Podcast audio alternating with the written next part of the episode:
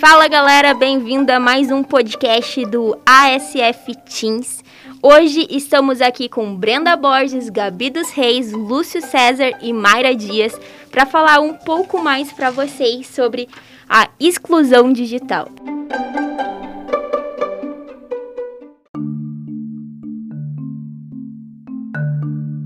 Uma das causas, se não a mais importante, da exclusão digital atualmente é o subdesenvolvimento, que até foi percebida como algo passageiro, que desapareceria com a popularização da tecnologia. Por outro lado, essa problemática persiste até hoje, apesar da comercialização maciça dos dispositivos eletrônicos com acesso à internet. As causas podem ir desde o alto preço dos dispositivos à falta de conhecimento sobre seu uso e ao déficit de infraestrutura para seu acesso. Os principais tipos de exclusão podem ser classificados em três sendo elas a exclusão de acesso, onde se refere às possibilidades que as pessoas têm de acessar este recurso, a exclusão do uso, que faz referência à falta de conhecimento digital, que automaticamente impede o manuseio da tecnologia, e por último, a exclusão da qualidade de uso. Mesmo tendo conhecimento digital para usar a internet, pode-se não ter conhecimento para fazer um bom uso da rede e tirar o máximo proveito da mesma.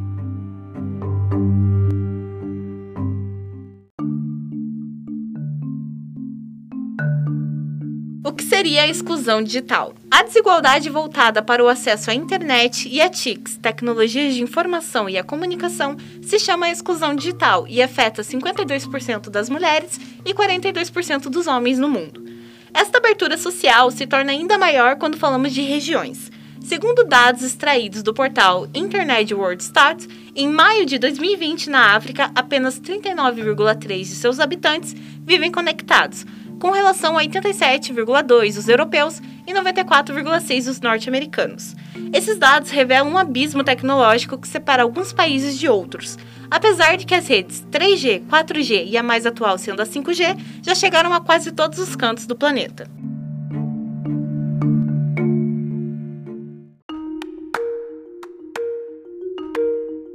Consequências da exclusão digital. A discriminação tecnológica estabelece uma forma de pobreza e exclusão social ao privar uma parte da população de recursos essenciais para se desenvolver e gerar riqueza. Podemos ver isso com frequência durante a pandemia da Covid-19, onde muitos estudantes e trabalhadores tiveram dificuldades para trabalhar remotamente e seguir as suas aulas online. Outros pontos principais que causaram efeitos de exclusão digital são incomunicação e isolamento, a barreira aos estudos e ao conhecimento, o acentuamento das diferenças sociais e a discriminação sexual.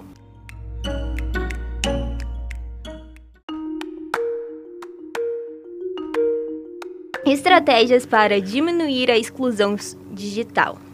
A ONU contempla em seus Objetivos de Desenvolvimento Sustentáveis, ODS 9, a redução da exclusão digital. Por essa razão, em muitos lugares foram implementadas iniciativas para facilitar o acesso à tecnologia. Os mais relevantes seriam os programas de alfabetização digital. Instruem os habitantes das áreas menos favorecidas do uso da internet para melhorar seu bem-estar pessoal. As alianças para uma internet acessível esse projeto, liderado por uma união internacional de governos, empresas e sociedade civil, visa diminuir o custo da banda larga em áreas concretas da África, Ásia e América Latina. Free Basics, promovida pelo Facebook e outras seis empresas tecnológicas, pretende dar acesso gratuito a uma série de apps através de um aplicativo móvel. Starlink, o projeto promovido pelo magnata Elon Musk está lançando o satélite ao espaço para oferecer internet de alta velocidade e cobertura global com preços acessíveis.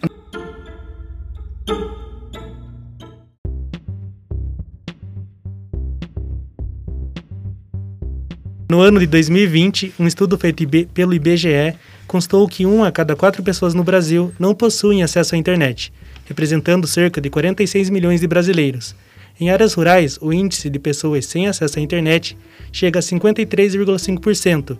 Já em áreas urbanas, o índice alcança 20,6%. Segundo pesquisa nacional por amostra de domicílios contínua, PNAD, metade das pessoas que não têm acesso à internet, 41,6%, diz que o motivo para não acessar é não saber usar. Uma a cada três pessoas, 34,6%, diz não ter interesse. Para 11,8% delas, o serviço de acesso à internet é caro. Para 5,7%, os periféricos como celular e computador são caros. E 4,5% das pessoas não acessam a internet porque o serviço não está disponível na região onde vivem.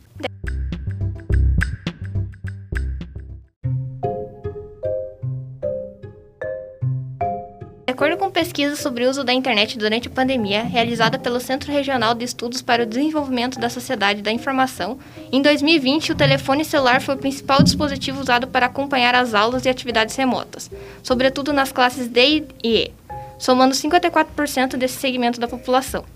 Desse total, 36% tiveram dificuldades para acompanhar as aulas por falta ou baixa qualidade da conexão à internet, o que evidencia um cenário de exclusão digital no país. Segundo o sociólogo Sérgio Amadeu, professor da Universidade Federal do ABC e ex-presidente do Instituto Nacional de Tecnologia da Informação, para a repórter Larissa, da Rádio Brasil Atual, o grau de exclusão na desigualdade digital não é só no acesso, mas também no alto custo da banda larga no Brasil.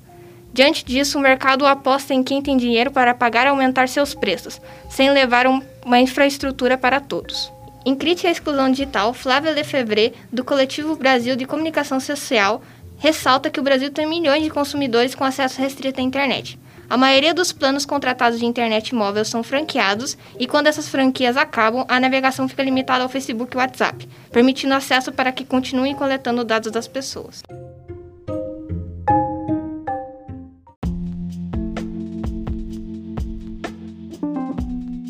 E para complementar nosso podcast, estamos trazendo a presença para essa entrevista Pedro Marcolino, que estudou filosofia, pedagogia e teologia, para falar um pouco o que ele acha sobre a exclusão digital. E aí, Pedro, muito obrigada por participar desse podcast. O que você acha sobre a exclusão digital?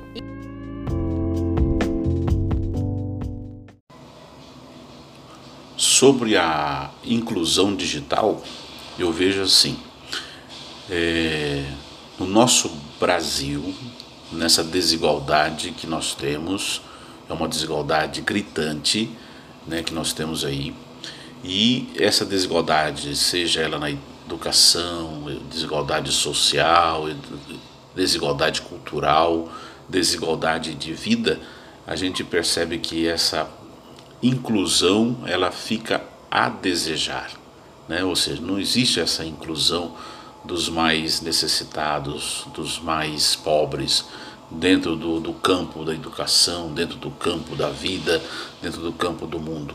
Então não, é, é, é uma falácia a gente pensar que tem essa inclusão. Não tem, não tem. Não, não. Na sociedade brasileira que nós vivemos hoje, ela não existe. Existem fachadas, fachadas, né? Que estão aí presentes, mas não tem, não existe. Tá?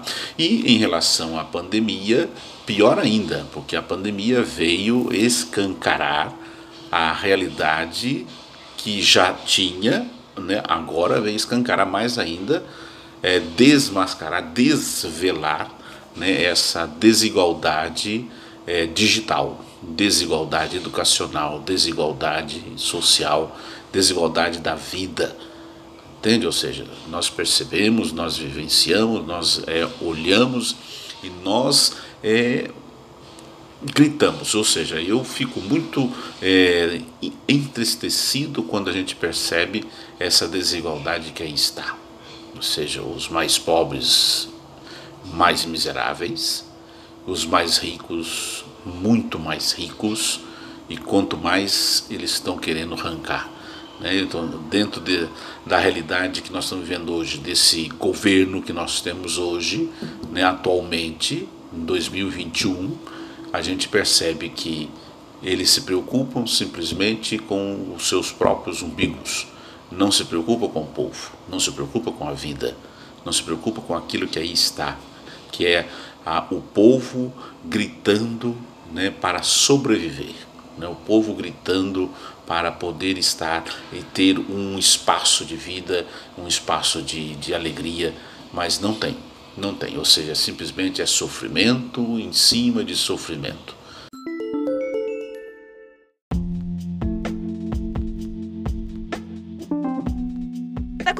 Complementar o nosso podcast, estamos aqui com a presença do professor de Filosofia e Sociologia, Júlio, que vai trazer um pouco da visão dele de como a exclusão digital afetou os alunos e a educação no Brasil durante a pandemia.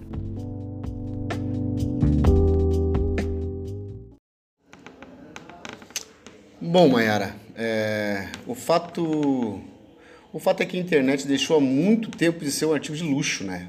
É, hoje em dia é uma necessidade.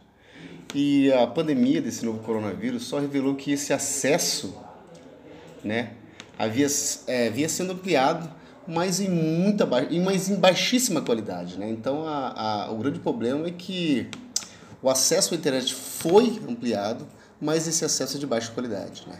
É, por exemplo, o fato de uma pessoa ter um celular né, é, não torna ela conectada. Né? Se o aparelho não tiver memória, por exemplo, e um bom plano de internet, esqueça. Esses usos né, das tecnologias digitais na educação, é, bom, eu acredito que vieram para ficar, mas é claro que a gente tem que ampliar né, essa questão dessa, de incluir mais essas as pessoas invisibilizadas que a gente tem, que temos hoje em dia. Né? Em relação à escola, que a gente pode perceber nessa pandemia, é esse mesmo descaso, né? Mesmo descaso, porque a gente tem uma ampliação brutal no acesso, mas na qualidade mesmo que tem que ser ali implantada no ensino é quase zero. A gente viu, é, por exemplo, alunos né, usando uma, uma, família que tem três estudantes usando o mesmo celular, né? E, aquela, e essa questão também de o celular não ser próprio para isso, por exemplo, para fazer uma aula remota, para acessar esses uh, o, o, o, Classroom, né, que é aquele aplicativo que a gente usa aqui no estado do Paraná. Então a gente tem que ter, é claro que uma ampliação sempre permanente da, dessa, da, dessa questão digital, mas também com, a, com uma qualidade assim de excelência. E, e essa pandemia deixou muito escancarado, né? Que a gente está muito mal preparado para poder, para a gente poder seguir nessa nessa toada. Por exemplo, se a gente for comparar né, é, a qualidade dessa inserção digital numa escola, entre uma escola pública, vamos comparar a escola pública e a privada, você vai ver que é, até a escola privada também tem vários problemas, né? Mas é claro que a, a pública sofre muito mais, né? Porque é uma, uma questão material, né? É uma questão não só de você ter acesso ao, ao bem material, que é, pode ser um smartphone, um computador e tal. Mas é uma questão também de, de tecnologia, né? Tecnologia, né? O acesso à rede. Tem pesquisas, por exemplo, é, como essa da, da, da, da Kids, né? De 2019, que coloca ali bem explicadinho que pelo menos 4,8 milhões de crianças e adolescentes entre, 19, entre 9 e 17 anos, né? É, não tem é, acesso né, em seus domicílios à internet, por exemplo. Então é uma coisa de muito, imagine só quase 5 milhões de, de crianças e adolescentes sem acesso à internet. Isso é muito perigoso, isso é muito problemático.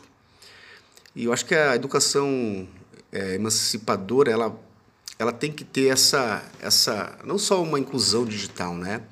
uma inclusão pedagógica, também que, que tem esses, que, que modela os tics, né? Mas também uma, uma, uma questão também de gestão, né? De, de saber que país que você quer para o futuro, né? Esse país, ele tem que ser baseado, é claro, na educação, né? Como a educação não é um, digamos assim, um, um, um artigo de, de, de, E temos que pensar também que essa implementação da, dessa inclusão né, digital, ou seja, essas aulas remotas foram implementadas assim toque de caixa, né? não teve toda uma elaboração, foi, foi de do dia para a noite. Então não teve assim um, um, um pensamento, né? Um pensamento assim para a gente poder pensar, né? O que fazer? Foi uma coisa muito abrupta. Então a gente tem que é, relevar, é claro, e, e, saber como a gente erramos na educação, né? Nessa questão de inclusão digital. E é claro que a exclusão desses vulneráveis foi o grande problema, né? Foi uma, uma, uma parte dessa grande caos, né? Claro que a gente está numa, numa epidemia. É muito importante saber qual país que a gente quer para o futuro, né? Então, um país que tenha inclusão digital é um país que pense na educação durante 10, 15, 20 anos. 30, 40 anos, né? Então, é um país da educação, um país que não pense só, né, na próxima eleição, e sim numa educação emancipadora que será uma educação para todos.